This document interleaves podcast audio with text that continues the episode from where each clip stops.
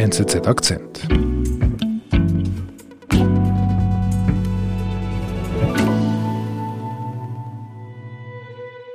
Uh, thank you, Mr. Speaker. I'm very glad the ambassador is here so he can hear me, and that is that this House and this country stand united in our support for the Ukrainian people in the face of Russian aggression.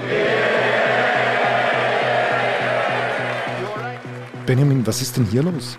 Ja, das ist eine Debatte im britischen Unterhaus, wie sie sich vor ein paar Tagen zugetragen hat. Und es ging um die russischen Oligarchen wegen des Ukraine-Krieges. Russian oligarchs could still choose to be on the right side of history. Und es ging um Roman Abramowitsch, Speaker, Roman Abramovich is the owner of Chelsea Football Club.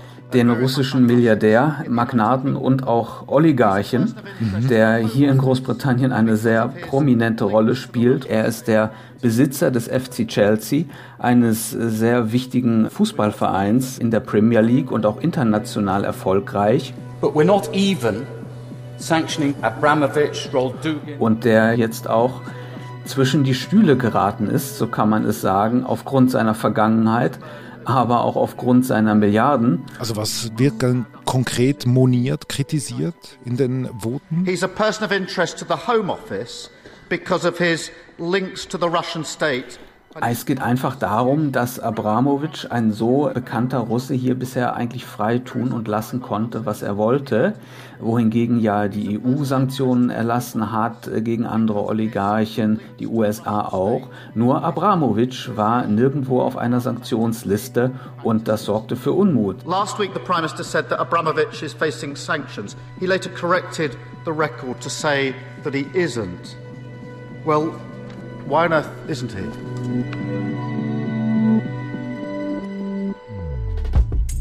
Warum wird der bekannte russische Oligarch Roman Abramowitsch in den ersten Tagen des Ukraine-Krieges mit Samthandschuhen angefasst? Das fragen wir Benjamin Trieber, unseren Wirtschaftskorrespondenten in London. Davor war er in Moskau stationiert.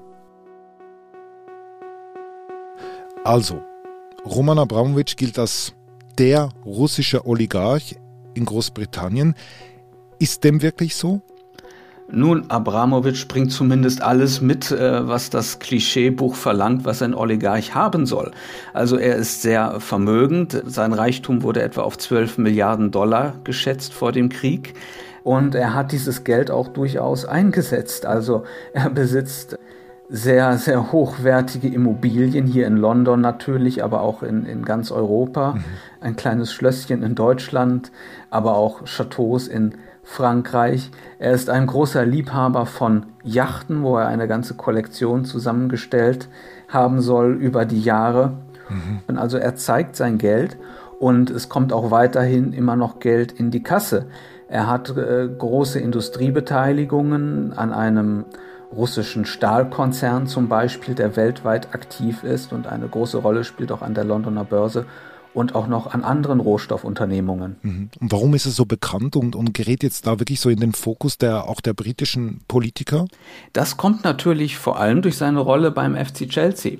Also viele Milliardäre halten sich ja etwas zurück in der Öffentlichkeit und äh, genießen einfach ihr, ihr Geld, aber durch den FC Chelsea ist Abramowitsch so präsent und das ist quasi ein bisschen die Kehrseite des Erfolges des FC Chelsea, weil man so viel über den Fußballverein redet, weil er so erfolgreich ist, kommt Abramowitsch gleich mit hinein und damit kam er nicht mehr aus den Schlagzeilen. Und jetzt ist er in den Schlagzeilen eben, weil er quasi als das Gesicht der Oligarchen in Großbritannien wahrgenommen wird. Ist denn das so? Also ist er wirklich so der typische Oligarch, der solidarisch mit Putin ist, jetzt in diesem Konflikt? das ist jetzt der Punkt, an dem es schwierig wird, seine Person zu interpretieren, denn er ist eine zwiespältige Figur. Und das war auch einer der Gründe, warum er eben nicht als einer der ersten in den Fokus von Regierungen geriet, als es jetzt darum ging, in dem Ukraine-Krieg Antworten und Sanktionen zu finden. Da war er eben nicht einer der ersten. Aber ich dachte, die Oligarchen und der Kreml, die sind so sehr eng verbandelt. Oh, das waren sie auch. Und Abramowitsch war es auch höchstpersönlich. Wenn wir zum Beispiel zurückdenken an das Jahr 2000, das Jahr, in dem Putin an die Macht kam, als er Präsident wurde.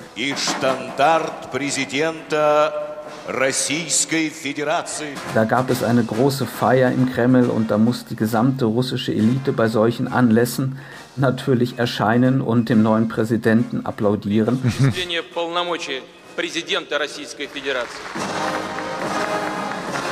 Und Abramowitsch gehörte dazu, zu dieser Elite. Er war sogar noch viel mehr. Aha. Er war einer der Einflüsterer von Boris Jelzin, der ja äh, Putin erst zum Präsidenten gemacht hat und zu seinem Nachfolger bestimmt hat. Mhm. Denn Abramowitsch, obwohl er damals relativ jung war, hatte eben aufgrund seines Reichtums schon erheblichen Einfluss im Kreml und auf Jelzin. Mhm. Und als dann Putin kam, der nur so etwa 15 oder 14 Jahre älter ist als Abramowitsch, da entwickelte sich zwischen den beiden eine relativ enge Beziehung. Manche sprachen sogar von einer Beziehung von, von Vater und Sohn. Also Abramowitsch war Putin nahe. Mhm. Was ist dann passiert? Ja, dann hat sich das politische Klima in Russland gravierend geändert, zumindest aus Sicht der Magnaten und Oligarchen. Mhm. Denn Putin begann sehr schnell, seine Macht zu konsolidieren. Mhm. Nicht wahr? Früher waren die Oligarchen eine politische Macht in Russland und damit auch irgendwo eine Gefahr für mhm. den Präsidenten und für Putin. Okay. Und er ging dagegen vor, gegen diese politische Macht.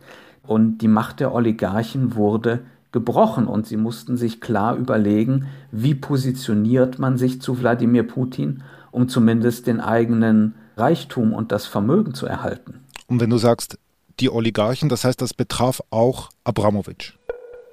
Es betraf auch Abramowitsch. Er hat mitbekommen natürlich, dass das Klima schärfer wurde in Russland unter Putin und er hat sich auf einen Balanceakt äh, begeben. Also er hat stärker ins Ausland geschaut. Er wurde hier in London ansässig, er hat hier Immobilien gekauft, er hat auch den FC Chelsea ja erworben in 2003 und wurde hier präsenter, aber gleichzeitig hat er sich in der Heimat eben nicht mit Putin verdorben. Er hat Putin nicht scharf kritisiert, er hat nicht die Konfrontation gesucht mit Putin.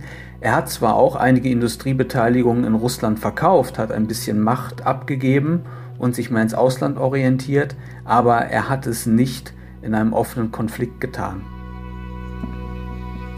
Mhm. Das gilt bis heute, sagen wir mal bis zur Zeit zum Krieg. Kann man das so sagen? Ja, mhm. also lange Zeit funktionierte dieser Balanceakt von Abramowitsch, das muss man ihm auch zugestehen. Mhm. Er geriet natürlich im Ausland auch schon in die Kritik, also spätestens ab 2014, seit der Annexion der Krim. Mhm oder dann auch seit 2018, als der russische Geheimdienst hier ja einen ehemaligen Agenten vergiftete in England. Das war dann der Zeitpunkt, wo auch das Visum von Abramowitsch hier in England in die Diskussion geriet. Aber er hat nie sich offen gegen Putin ausgesprochen. Also er meandert ein bisschen zwischen Kreml und Europa. Was heißt denn das jetzt für die aktuelle Situation? Also jetzt, wo ein Krieg herrscht, wo Russland in die Ukraine einmarschiert ist. Nun, Abramowitsch ist jetzt gezwungen, sich zu positionieren. Mhm. Er möchte deswegen den FC Chelsea hier verkaufen, um sich aus der Schusslinie zu nehmen. Mhm. We're getting breaking uh, headlines that Roman Abramovich is going to sell Chelsea. Roman Abramovich said he would sell Chelsea Football Club after 19 years. Und er hat sich auch tatsächlich öffentlich geäußert, für seine Verhältnisse relativ stark. Denn Abramovich hat nie Interviews gegeben, er war immer eine verschlossene Figur.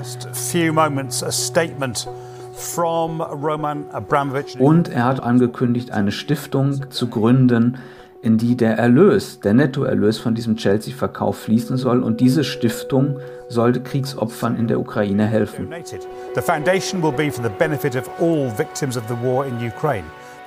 Habe ich das gerade richtig gehört? Im Statement heißt es War? Also Abramowitsch spricht von Krieg? Ja, er sagt Krieg in seinem Statement, warum er den FC Chelsea verkaufen möchte. Und das tun viele andere russische Milliardäre nicht, sprechen da einfach von einer sehr schwierigen Situation oder so. Aber jetzt nennt er den Krieg in der Ukraine auch tatsächlich einen Krieg.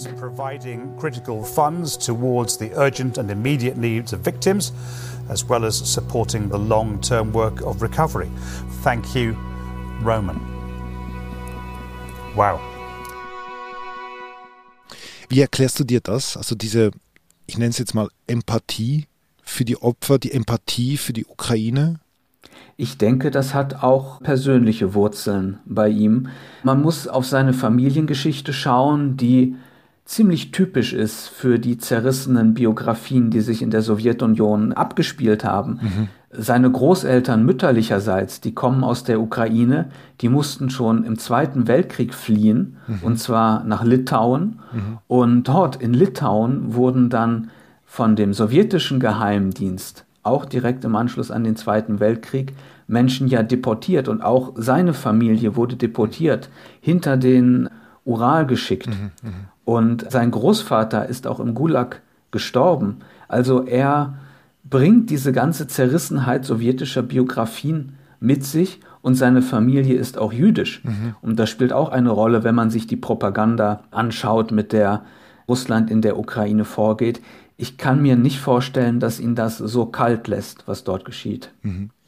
Also das heißt, er, er gerät eigentlich wegen seiner persönlichen, aber irgendwie auch wegen seiner politischen Biografie von früher gerät er zwischen die Fronten.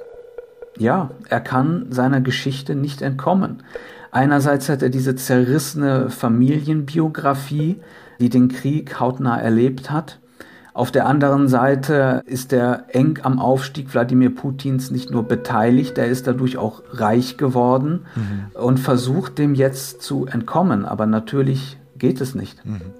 Er büßt ein bisschen für die Fehler von früher, jetzt politisch gesehen. Heute wissen wir, dass es Fehler waren, ja. Und für die büßt er jetzt. Ich glaube, dass er damals durchaus im besten Willen gehandelt hat, denn Putin war eben mal ein Hoffnungsträger. Ganz früher. Diese Debatte im britischen Unterhaus, also er gerät wirklich in den Fokus, medial und politisch. Was macht er jetzt, Abramowitsch? Tja, die Frage ist auch ein bisschen, was kann er überhaupt noch tun? Mhm. Also er kann in Großbritannien nicht mehr dauerhaft leben, mhm. weil er kein Visum mehr hat, schon seit einigen Jahren. Er ist ja schon seit einigen Jahren hier auch in der Debatte. Mhm. Er hat die israelische Staatsbürgerschaft aufgrund seiner jüdischen Wurzeln und dort ist er jetzt auch die meiste Zeit ansässig. Mhm. Er hat außerdem auch noch die portugiesische Staatsbürgerschaft. Aha. Also er kann sich durchaus bewegen in Europa Mhm. In Großbritannien jetzt allerdings nicht mehr. Aha, warum? Wochenlang war Abramowitsch nicht auf der Sanktionsliste, mhm. Mhm. aber jetzt hat der Wind definitiv gedreht. On that breaking news, the government has sanctioned Roman Abramovich. Famous Russian oligarch Roman Abramovich has just been sanctioned by the British government. Großbritannien hat ihn nun sanktioniert äh, am Donnerstag in der vergangenen Woche.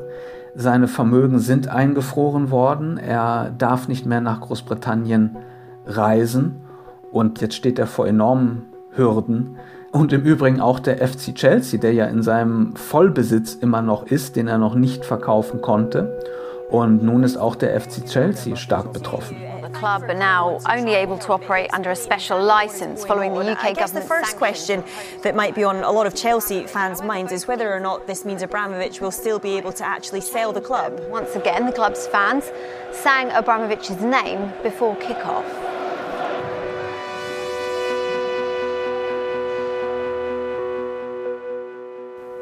Mhm. Wie bewertest du diesen Schritt? Nun, dass Abramowitsch sanktioniert wird, kann ich natürlich verstehen. Also wir sind in einer historisch fast beispiellosen Situation mit dem Krieg in der Ukraine und der Westen versucht Zeichen zu setzen und auch vor allen Dingen den Russen klar zu machen, dass das ein historischer Fehler ist, diesen Krieg begonnen zu haben. Und dieses Klarmachen geht natürlich gegen die einfachen Russen, aber auch mhm. gegen die Vermögenden und Reichen und da eine Position einzunehmen, bei der man Abramowitsch ausnimmt, obwohl er gerade ja historisch so exponiert ist und auch so vermögend ist, das wäre auf die Dauer nicht haltbar. Von daher kann ich den Londoner Schritt absolut verstehen.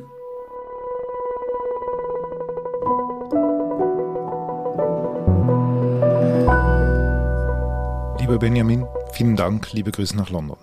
Ich danke.